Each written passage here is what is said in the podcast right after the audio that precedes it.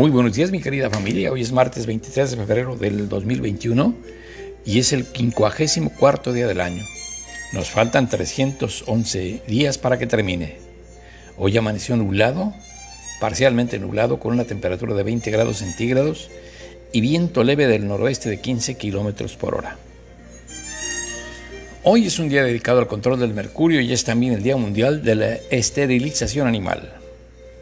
Cada 23 de febrero se celebra el Día del Compromiso Internacional del Control del Mercurio, una fecha creada con la finalidad de dar a conocer las consecuencias negativas del comercio del mercurio en todo el mundo, así como del tratado aprobado por 140 países para hacer frente a esta problemática.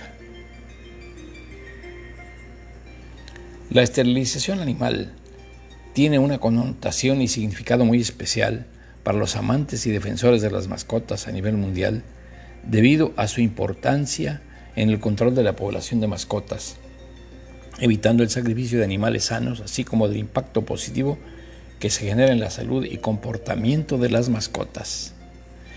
Este día fue proclamado por la Human Society Veterinary Medical Association en el año 1995, con objeto de ayudar a aumentar la conciencia sobre la necesidad de esterilizar y castrar para salvar vida de animales.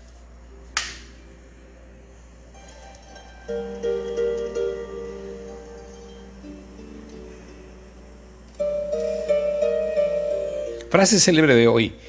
Hendel es la única persona a la que yo desearía ver antes de morir. Y la única persona que me hubiera gustado ser de no haber sido yo. Bach. Efemérides nacionales. En 1792 nació en Jalapa, Veracruz, José Joaquín de Herrera, quien fuera presidente y presidente constitucional de México. Y en 1847, durante la intervención estadounidense en México en la batalla de Buenavista, las tropas estadounidenses bajo el futuro presidente del general Zachary Charles Taylor derrotaron al general mexicano Antonio López de Santana. La batalla de la Angostura o de Buenavista fue un enfrentamiento militar entre Estados Unidos y México durante la Guerra de Intervención estadounidense entre el 22 y el 23 de febrero de 1847 en un lugar llamado Puerto de la Angostura. Le llaman también Buena Vista porque había una hacienda donde se acantonaron ahí las fuerzas de Estados Unidos. La hacienda se llamaba Buena Vista.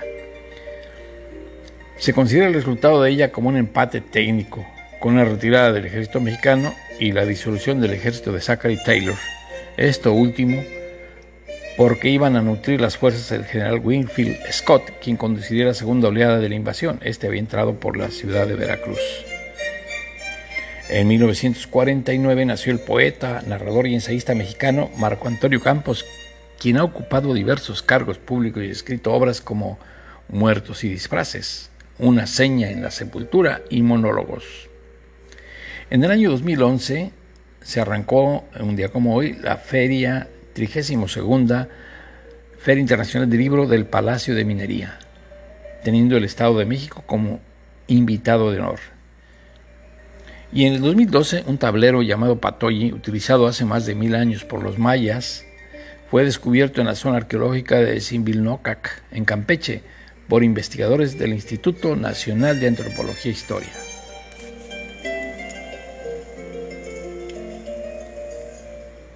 Efemérides generales. El inventor alemán Johannes Gutenberg inició la impresión del primer libro de la historia, la Biblia, proceso que tardaría cinco años en concluirse. Y en 1685 nació el compositor alemán Jorge Federico Händel, George Friedrich Händel, creador de óperas y oratorios reconocidos en todo el mundo por su belleza. Aquí estamos escuchando el concierto para arpa y orquesta número 6 del autor. Este compositor alemán naturalizado inglés nació pues un día como hoy, pero de 1685. Este hombre representa no solo una de las cimas de la época barroca, sino también de la música de todos los tiempos. Músico prolífico como pocos, fue el papá de muchos. Su producción abarca todos los géneros de su época, con especial predilección por la ópera y el oratorio, a los que con su aportación contribuyó a llevar a una etapa de gran esplendor. Händel volcó la mayor parte de su esfuerzo creativo en la composición de oratorios. Si Deidamia, su última ópera, data de 1741, de ese mismo año es El Mesías, la obra que más fama le ha reportado, con temas extraídos de la Biblia y textos en inglés, los oratorios entre los que cabe citar Israel en Egipto, Sansón, Belshazzar, Judas Macabeos, Solomon y Jeptá, constituyen la parte más original de toda la producción del compositor y la única que, a diferencia o sin hacer caso de modas y épocas, se ha mantenido siempre en el repertorio sin altibajos significativos, especialmente en el Reino Unido, donde el modelo establecido por Händel inspiró a muchísimos otros ingleses. Él confió en Dios, Dios le dará reposo. Esa frase lo inspiró y Uterpe se introdujo en él y entonces él corrió a su escritorio y comenzó a escribir. De tanto en tanto pegaba saltos y gritaba, aleluya, aleluya.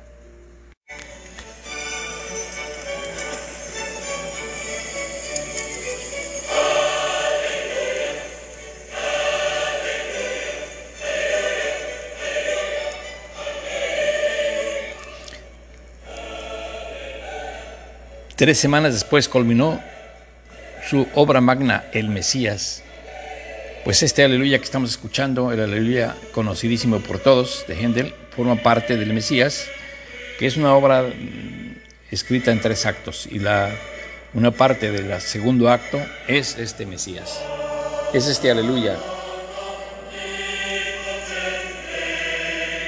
En Navidad o Pascuas, paganos y creyentes se arrodillan ante la majestuosidad del más grande oratorio jamás compuesto, sublime tributo de un hombre que recuperó la fe y la esperanza en sí mismo. La composición fue estrenada en Dublín en 1742 y toda la taquilla de ese día y los venideros, por expresa orden del autor, fue donada íntegra a los presos, a los huérfanos y a los enfermos.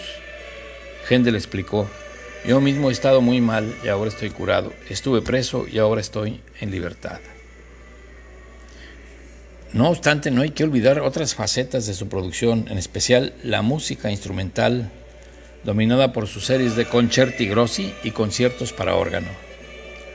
Los últimos años de vida del compositor estuvieron marcados por la ceguera originada a consecuencia de una fallida operación de cataratas. A su muerte, acaecida el 14 de abril de 1759, fue inhumado en la abadía de Westminster junto a otras grandes personalidades británicas.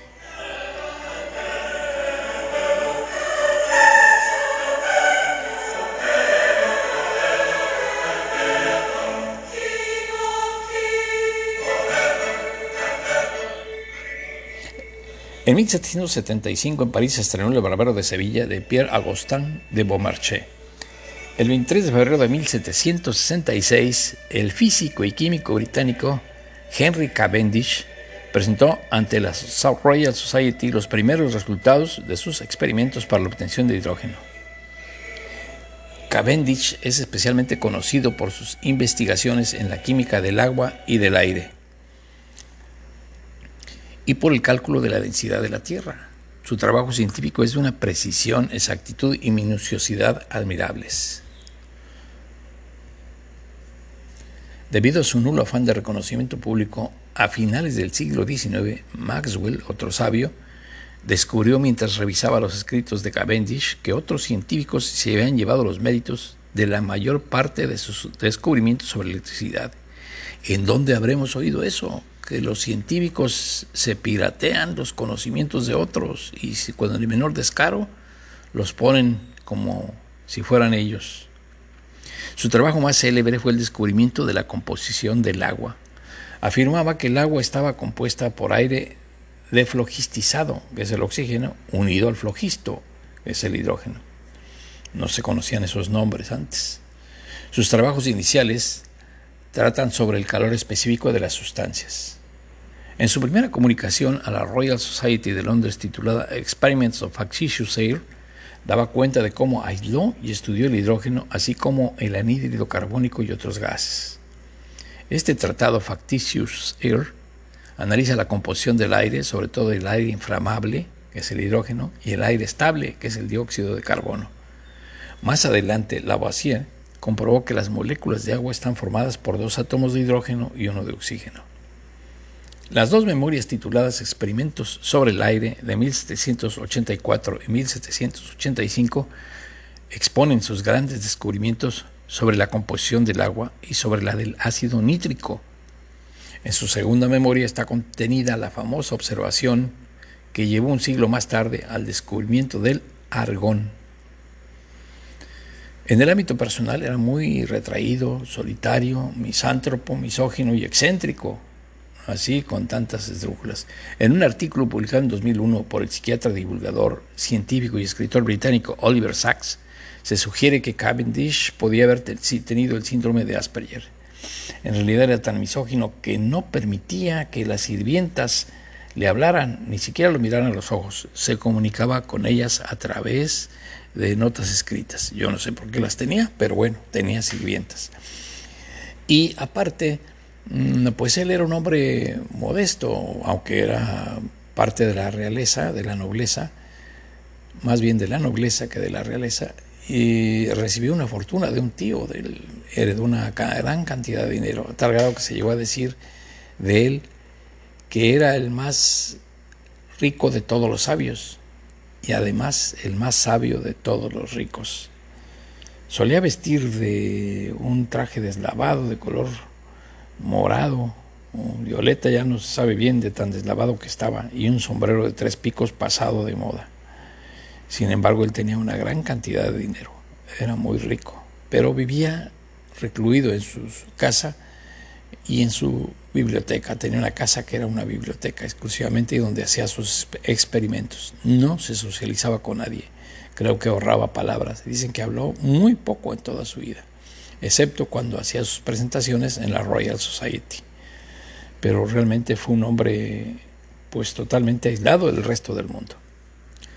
Bueno, en 1884 nació el químico polaco Casimir Funk, quien determinó el nombre de vitamina a las sustancias que son esenciales para los seres vivos en 1912. Y en 1997, algunos científicos escoceses del Instituto Roslin anunciaron la primera clonación exitosa de un mamífero a partir de una célula adulta. Esta fue una oveja que recibió el nombre de Dolly la cual nació el 5 de julio de 1996 y luego fue sacrificada el 14 de febrero del año 2003.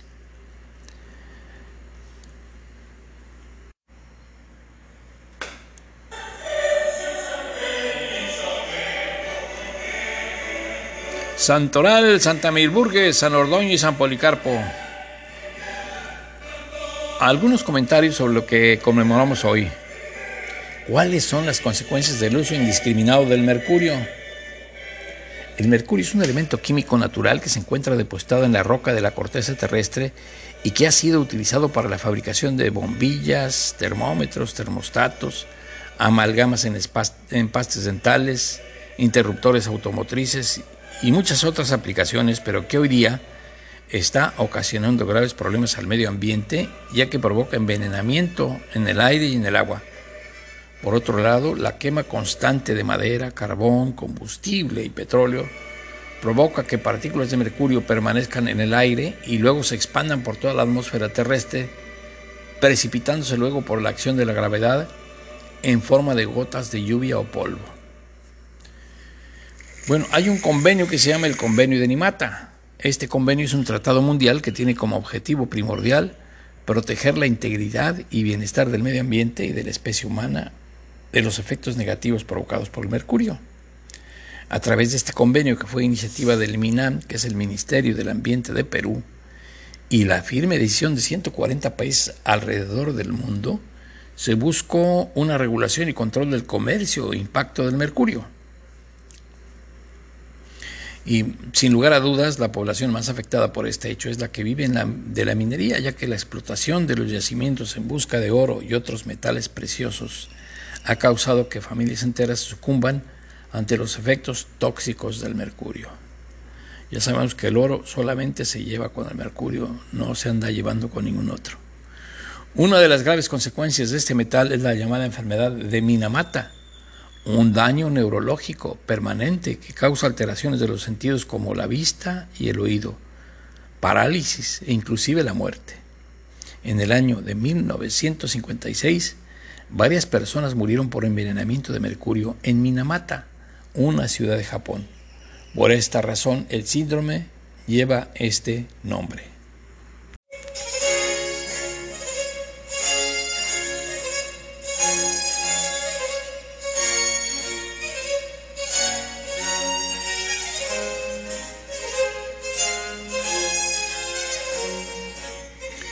Eso es todo, mi querida familia. me despido de ustedes escuchando el Concerti Grossi Opus 6 de Händel. Deseo que tengan un día excelente. Les mando un fuerte abrazo y nos estaremos viendo el día de mañana. Hasta la vista.